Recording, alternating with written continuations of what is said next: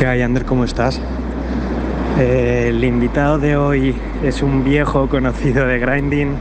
Es una persona, la verdad, que le tengo un montón de cariño. Creo que todo el mundo le tiene mucho cariño.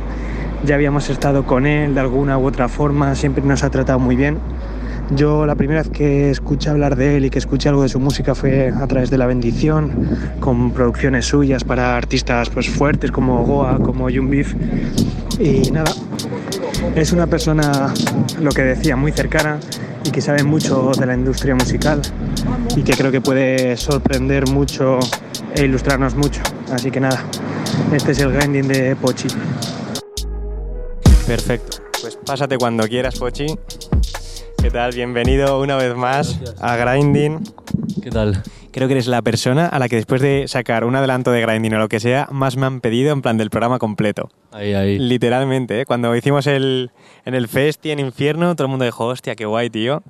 Y ya lo estaba pidiendo. Para la gente que no sepa quién eres, cuenta un poquito quién es Pochi y cuál es tu papel en la industria musical. Sí, pues yo vine aquí a Madrid en 2018, pues un poco yo era productor, bueno, soy productor musical. Lo único, pues trabajé La Bendición, ¿sabes? También como label manager y, y nada, ahora también un poco estoy haciendo otros roles, ¿sabes? Estoy un poco ayudando a gente joven, ¿sabes? Estoy ahí trabajando con dos chavales, uno de 15 y uno de 17. Hostia. Y nada, un poco expandiéndome, ¿sabes? Como que ya me he dado cuenta de que la vida consta de etapas y como que hace un año cerré una etapa y ahora pues no estoy pensando tanto en mí mismo, ¿sabes? Como artista, sino lo que quiero hacer es ayudar a, nuevos artistas, ¿sabes? A, a, que tengan la mente clara en la industria y, y al final, pues un poco lo que comentaba en la entrevista, ¿no? Que uno no sabe por dónde te van a llegar las cosas, entonces siempre cuando hay alguien ya con experiencia en, en este tipo y, y nada, ese es un poco. A mí la música es algo que me apasiona y le tengo amor y, y pues me quiero dedicar a esto toda la vida, ¿sabes? Entonces, no sé, ya. O sea, no, no me veo ya como un artista en sí, ¿sabes? Como que quiero hacer como una, una faceta múltiple, ¿sabes? En, en todo lo que pueda ser trabajar con otros artistas, ¿sabes? Ya no solo de estilo Bizarrap, que Bizarrap ahora mismo es un Sí, sí, artista sí. y tiene su imagen, tiene su equipo, ¿sabes? Yo no, no estoy buscando eso ahora, ahora me... O sea, quiero yo formar a artistas, ¿sabes? Cuando hablas de que has cerrado una, una etapa, ¿a qué te refieres? Porque claro, mucha gente precisamente se habrá quedado en eso, o conocerán al Pochi de, ah, Pochi ha producido este tema, o está tirando estos beats, tal. ¿Qué es la etapa que has cerrado y cuál estás empezando? O sea, ahora entiendo que es más cercana a la de enseñar a los artistas, eh, desarrollar su carrera. Sí, asesoramiento, representación, ¿sabes? Entonces, claro, yo veo que una persona joven eh, puede de repente ser muy bueno, pero pueden también... eh, la gente puede verlo como un, un número, verlo como dinero. Entonces, yo lo que quiero es que la gente de verdad sepa por qué hace música y que se, se pregunte de- o sea, dentro de sí misma y decir, vale, yo he vivido esto en la vida, voy a hablar de ello, ¿sabes? Sí, Entonces estoy buscando, pues eso, gente que un poco que, que sepa, ¿sabes? Esos valores, ¿sabes? Porque yo veo mucha gente que en la música está hablando de cosas que realmente no están viviendo, ¿sabes? Sí, sí, totalmente. Si una persona está todo, por ejemplo, ahora estoy trabajando con un chaval de 15 años que lo que hace simplemente es vivir la vida y pues quedar con niñas, ¿sabes? Pues le digo, habla de eso. ¿Sabes? totalmente. que, es lo que, que es lo real, ¿no? Es lo que hablamos encima cuando estamos en Infierno de que ahora nos meteremos en temas sellos discográficos y tal, que una de las partes feas, por decirlo así, de los sellos discográficos era eso, que igual te podían conducir por una forma, por otra, tal, y es como que algo importante es decir que sí, tú me puedes dar facilidades y posibilidades extra, pero no me tienes que decir qué tengo que hacer ni nada, porque es como me estás quitando todo el alma, todo mi producto, te, te has interesado por mí para contratarme porque te gustaba algo de mí, entonces, ¿qué vas a cambiarme? En plan de, de, ábreme el abanico, pero no me... Sí, sí, exacto. Eso es lo, que te decía, que luego también subiste otro, otro reel hablando de eso. Y a lo mejor era un poco confuso, pero, por ejemplo, ahora el reggaetón está muy de moda. Entonces, claro, yo entiendo que algunos artistas pues puedan meterse a ese género, ¿no? Porque a lo mejor su canción va a sonar en el club, le va a generar más dinero, tanto para él como para su sello, para su manager, para lo que sea. Pero no puedes hacer una cosa estándar. Si tú tienes una esencia, tú tienes que aplicar esa esencia a cualquier estilo de música. Da igual el Sí, estilo sí, de claro, música claro, que claro. hagas, puedes hacer un country, ¿sabes? O una jota, pero tiene que tener la esencia de, de esa persona de cuando empezó. Que al final es que lo- los mejores álbumes de la gente son los primeros porque son de verdad... Donde no- eso es ¿Sabes? importante. Dicen hasta con los libros de que es muy importante el primer libro porque es el que totalmente libre eres porque no tienes como la carga de tengo que mejorar el anterior o tengo que cambiarlo del anterior. Es como la vez de tengo un cuadro en blanco sobre el que pintar y puedo pintar lo que claro, quiera. Lo que quieras. Entonces tú te tomas tu tiempo para de verdad decir, mira, yo soy este. Y entonces Sí, tú haces, sí. pum, hostia, este es mi primer álbum o mi primer trabajo. Entonces ahí yo es lo que creo, ¿eh? Y al final, ¿sabes? Hay artistas que no, ¿sabes? Beef sí que es verdad que es- para eso es un genio, ¿no? Y tiene muchas... No sé, tiene un- facetas muy buenas, ¿sabes? Se plan- o sea, como que coge conceptos y los, los plasma en los álbumes, ¿sabes? Pero hay mucha gente que, yo qué sé, que como que los primeros álbumes como que tienen más, más esencia, ¿no? Y luego ya una vez, yo qué sé, te puedes meter en la industria y a lo Claro. mejor te puede... Es que de- dependiendo de cómo te lo tomes, te puede corromper o no, ¿sabes? Entonces como que hay que tener mucha fuerza mental y muchos pies en la tierra también, ¿sabes? ¿Qué es lo más peligroso o por lo que te puede corromper la industria? Porque gente que nos esté hablando, al fin y al cabo, pues tú eres un artista, yo estoy metido en medios, igual conocemos un poco más el foco desde dentro, pero para alguien que sea público, que un público vea un Beef y dice, ah, este es un cantante, y es como todo lo que hay detrás no tiene ni idea ni del trabajo, ni de cómo hay que moverse, ni cómo tal, ¿qué es lo más peligroso, lo que puede corromperte la industria? Porque siempre está como el demonio de los sellos discográficos que parecen un, un monstruo. A ver, los sellos discográficos no son malos, ¿sabes? Lo único que el artista tiene que tenerlo muy claro, ¿sabes? Si no lo tiene claro al final, pues duda. Entonces la duda al final es como todo en la vida. Si tú dudas de algo, al final no, las elecciones no son buenas, ¿sabes? Entonces, yo creo que no hay que dejarse llevar por la opinión de nadie, del de la gente, ni de tu, tu entorno, ¿sabes? Al final tú tienes que saber quién eres y de dónde vienes y, y obviamente una persona con el paso de los años no va a hacer la misma música No, no, claro. pero no sé, ¿sabes? También lo que corrompe mucho es el dinero, ¿sabes? Sí, sí, por supuesto, vamos, lo primero de todo. ¿Crees que ese es un debate que solíamos tener como muy interesante muchas veces, de que el ejemplo nuestro, sin ir más lejos, que nosotros tenemos un empleo súper básico de oficina y tenemos esto como nuestro hobby, que llegar a más lejos, menos lejos, reportar dinero, éxito o no, nos satisfacerá o no, pero joder, no tenemos como la amiga esa de, va, lo dejamos todo y vamos a tope con el proyecto, para bien o para mal. Para Mm. bien, ¿por qué? Porque yo tengo una nómina con la que estoy tranquilo y puedo hacer de esto lo que yo realmente quiero. Para mal, pues porque, joder, igual eso me quita a mí de tener un éxito brutal o me quita de muchas cosas, de ir a eventos, de rodarme con gente que quisiera. Pues como crees que es interesante tener un, pare- un trabajo parejo para poder crear libremente o que condiciona mucho a mal. Es interesante, de hecho es necesario, ¿sabes? Porque tú no puedes estar 24 horas pensando en tu música ni en tu carrera porque si no...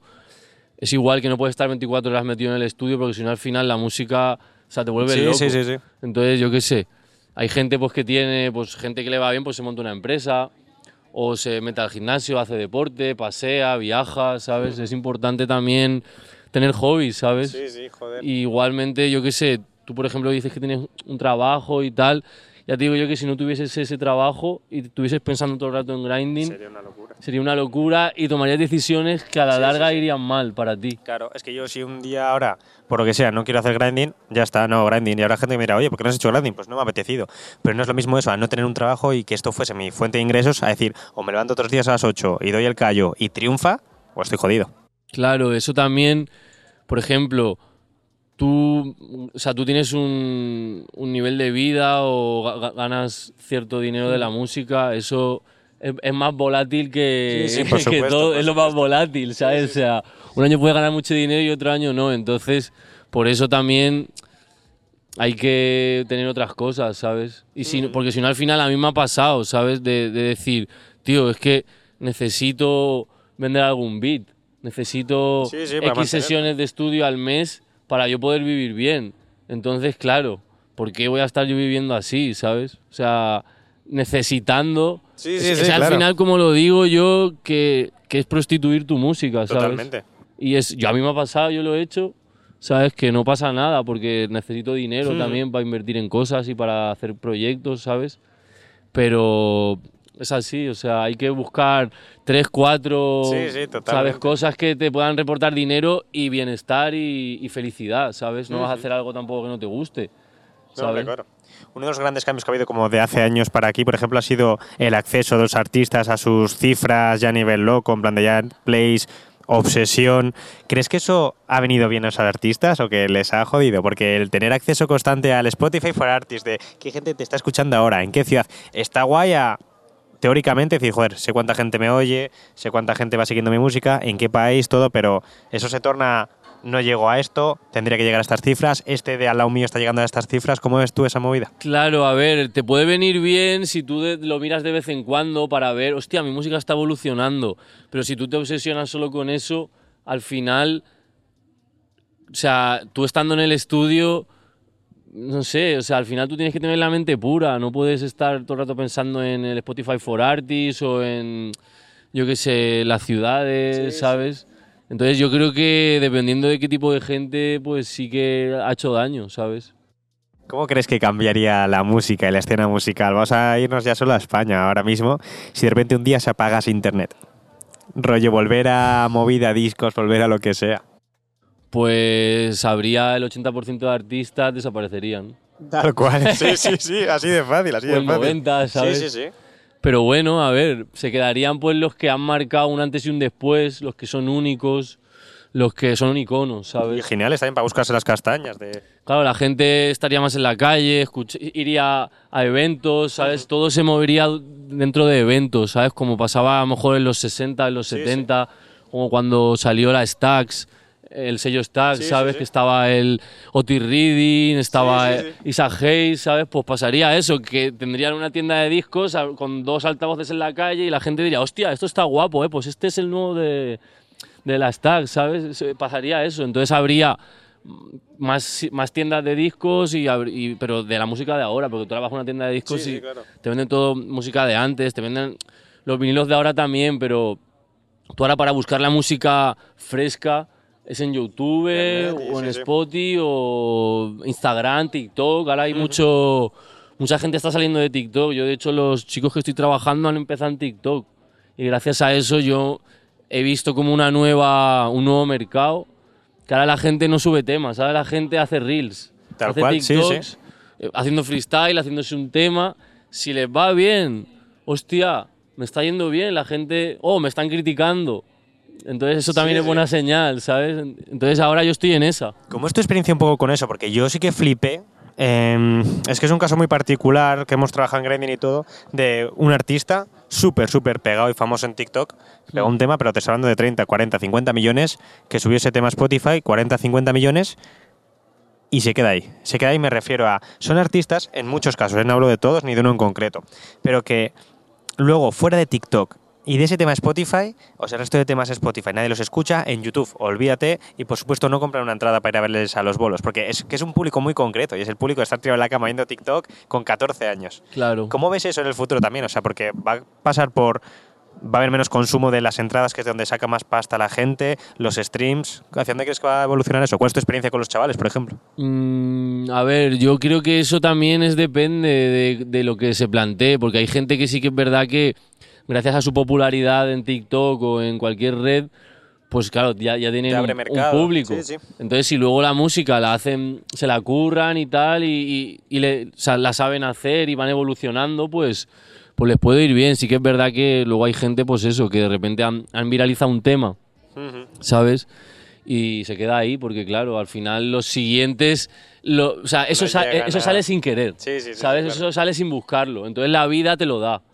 Entonces, claro, si luego tú quieres volver a repetir eso, tranquilo que no te va a pasar, ¿sabes?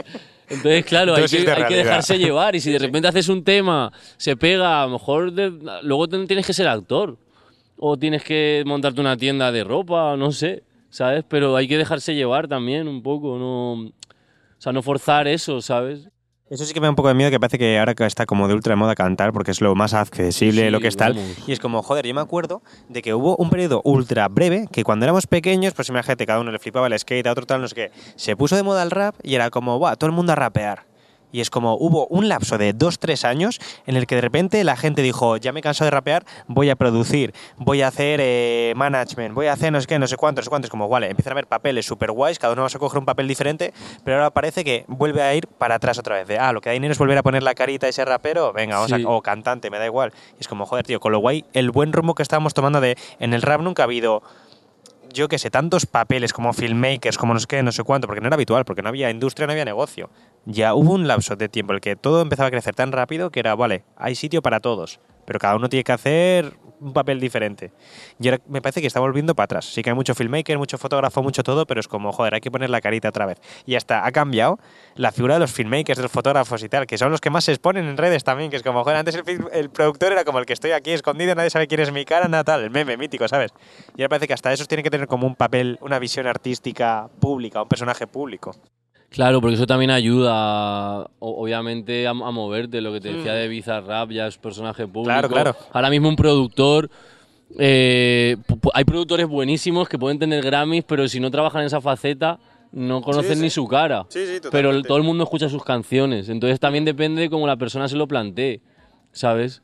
Al final, yo qué sé, lo, lo puedes hacer las dos cosas, ¿sabes? Si a ti lo que interesa, te interesa es vivir de la música y poder levantarte y hacer lo que te gusta, te va a dar igual si tu cara está en un en New York Times, ¿sabes?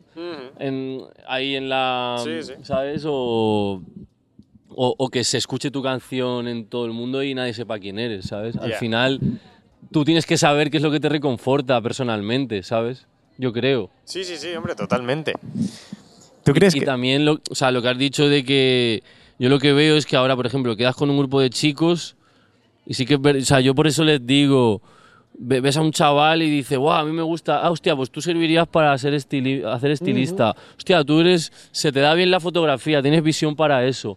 Pero hay veces que llega uno y dice, wow, yo también quiero cantar, porque ven al colega cantando y, Claro. y dicen, hostia, se está haciendo famoso mi amigo. Entonces, es lo que, como que la gente quiere ser como otros, ¿sabes? Entonces al final tienen que, que ser como más introspectivos, ¿sabes? Y de verdad saber qué les gusta, eh, porque la fama ahora es como que gusta, ¿no? A la gente le gusta ser Joder, famoso. si la buscamos, lo están buscando como... Y de otra cosa te iba a ir por ahí, o sea, que está pasando lo mismo hasta con los DJs. Y está viendo un montón, un bombazo de DJs, porque Sí, es lo mismo, sí. estará de moda y vuelve la electrónica y todo, pero influencers siendo DJs. O sea, no sé cuántos festivales, que es otro tema, petados de DJs, que no son DJs, son influencers que de repente pinchan. Y es como, wow, tío. Sí, que meten temas, Claro. tal. Y es como, eso me lleva también a la burbuja de festivales. Hay 100.000 festivales del urbano ahora mismo.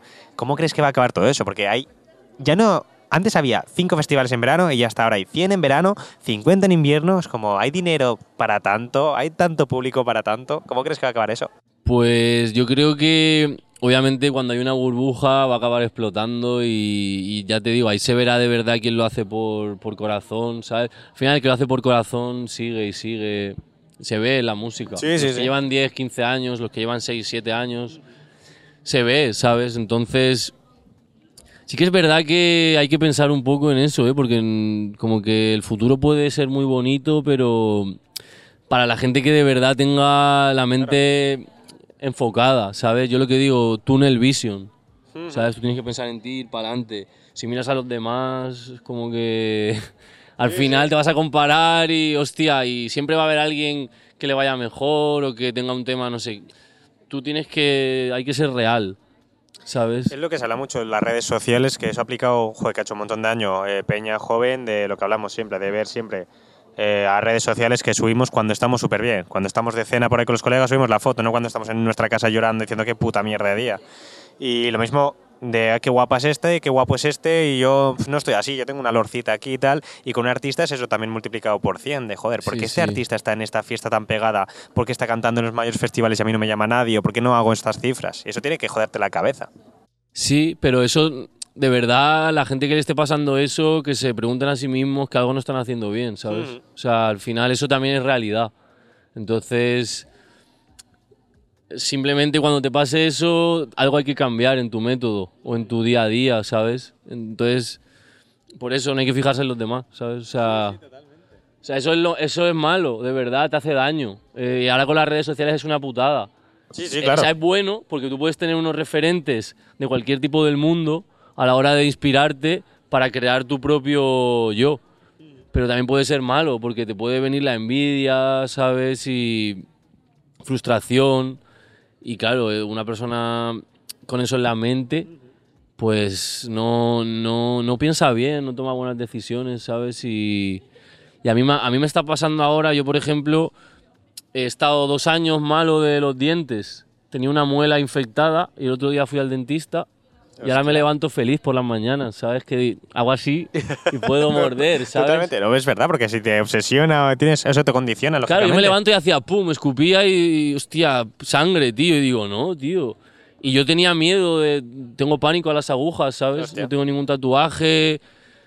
Eso me da un mal rollo que flipas. Y el jueves estuve ahí y casi me pongo a llorar, tío, con el médico, ¿sabes? Que subí una sí, foto sí, sí, ahí la vi, la vi, claro, claro. Y yo digo, tío, llevo años con miedo a esto y no, no, no he sentido nada. Y digo, hostia, eres un profesional. ¿Y ¿Cómo se nota que hay que ser profesional en lo que uno hace, bro?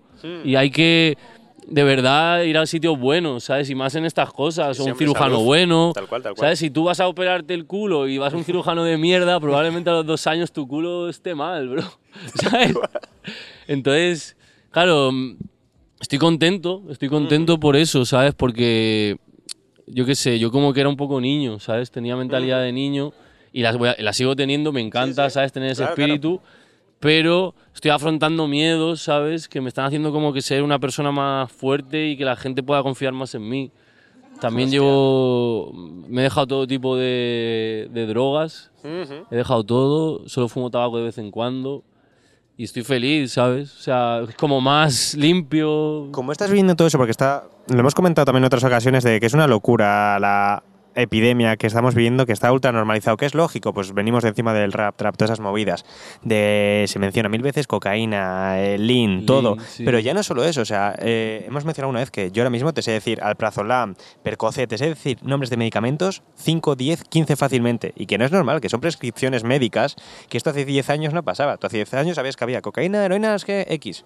Pero es como, joder, estamos viendo una epidemia ya solo de uso de narcóticos, que si no me equivoco, España es el país que más consume toda la Unión Europea eh, drogas recetadas, que es como, es una puta locura. Sí, sí, ¿Cómo vives tú todo este entorno encima del rap y lo urbano y la música? Pues a ver, yo me deja mucho llevar, ¿sabes? Entonces, yo qué sé, a, a veces, a ver, sienta muy bien, ¿no? O sea, tal, Sí, o sea, es una cosa- drogas, está bien, ¿no?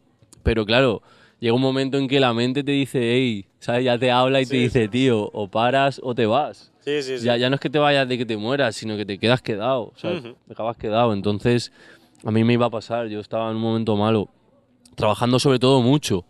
Entonces, yo ahora necesito estar 100 150% y con la mente limpia, ¿sabes? Para poder de verdad ayudar a esos chavales jóvenes. ¿Me van a ver a mí drogar en el estudio? Sí, sí, sí. El ejemplo que van a ¿Sabes? tomar sea ese, seguramente. Claro, Claro. entonces yo tomo esa decisión y, y adelante, ¿sabes? O sea, yo aquí quiero tener- ser una persona con rutinas, con alimentación buena. Y claro, a mí pues... De hecho, yo antes de venir a Madrid no consumía casi drogas, ¿sabes? O sea, fumaba mis porrillos y tal. Es muy Hacía social, música en la todo. casa. Pero claro, ahora con fiestas, DJs, Sí, sí. estudio, pues claro, al final yo decía todo que sí, ¿sabes? Entonces también hay que tener, hay que saber, ya he visto mucha gente también que no, no, no.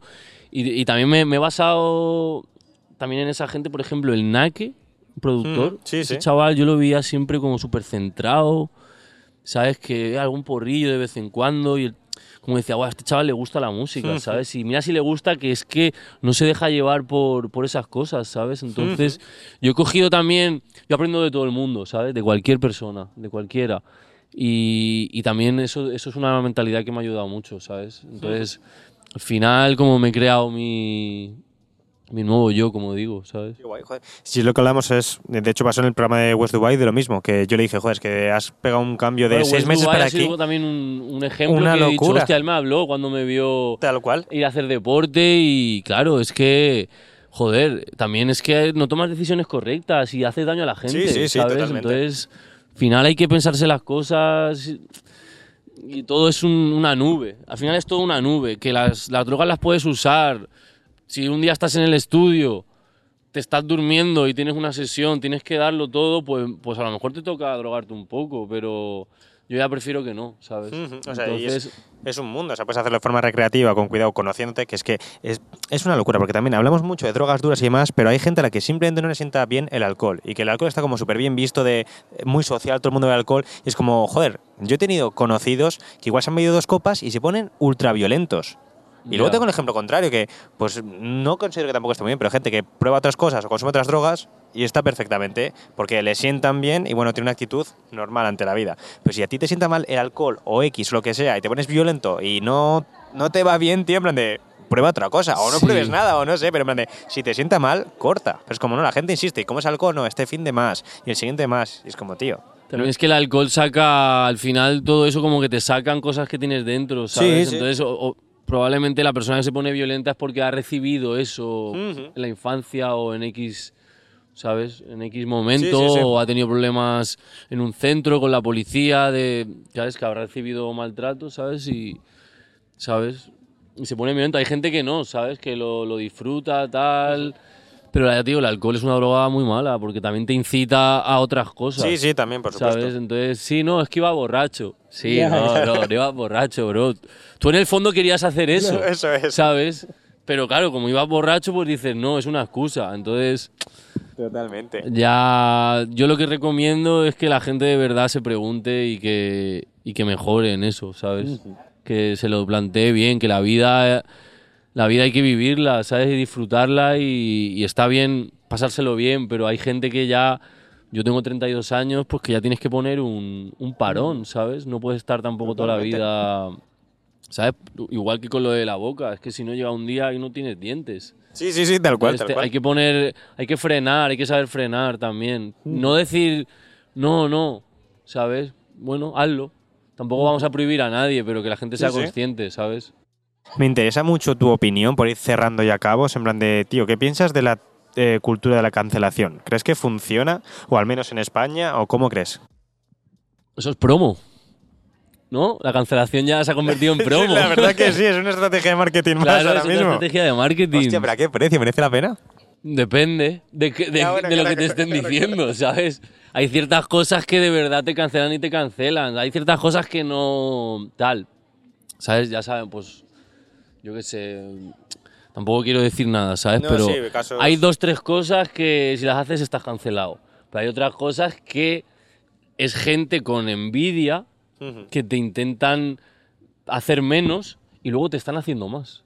Sí, pero ¿sabes? está dando visibilidad. Porque te están, al final están hablando, mal o bien, pero están hablando, entonces te, te hace te hace estar más en la boca de la gente, en el oído de la gente, de repente tus streamings se duplican. Sí, sí, sí, totalmente. Entonces al final la cancelación es una manera hoy en día de promoción. Yo Hmm. creo, vamos, no... Hostia. No, sí, sí, sí, o sea, ciertamente. Por ir cerrando, sí que te quiero dar un regalito que siempre nos dan del profesor CBD, una cajita que tienes aceite, Pues me va, CBD. me va a venir muy bien, ¿eh? Joder, La es sano esto encima, Sí, ¿eh? sí, sí. sano. Encima para inflación, eh, inflamación es, es mejor que el ibuprofeno y tal, es natural. Así que mira. Y el precio único por la cajita es que te diga yo, eh, si tuvieses delante al Pochi antes de venirse a Madrid incluso, Sí. el de justo antes de venirse a Madrid o un poco antes, ¿qué consejo personal o artístico le darías? Pues que haga caso de sí mismo, de sus pensamientos y que no piense las cosas y que las haga, ¿sabes? Hostia. Porque yo he pensado. O sea, yo como que quería hacer cosas y al final no las hice, ¿sabes? Y ahora me arrepiento de no haberlas hecho, ¿sabes? A lo mejor, ¿sabes? También todo, todo tiene, pasa por algo, ¿sabes? Ujú. Pero.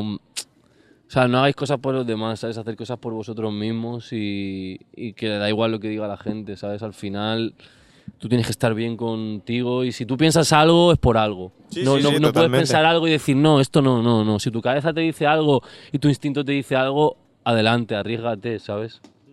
Yo estuve a punto de consejo. irme de, de Madrid. Yo me vine a Madrid y, uf, y llamaba a, Fátima, que era la chica con la que mi novia de Valencia.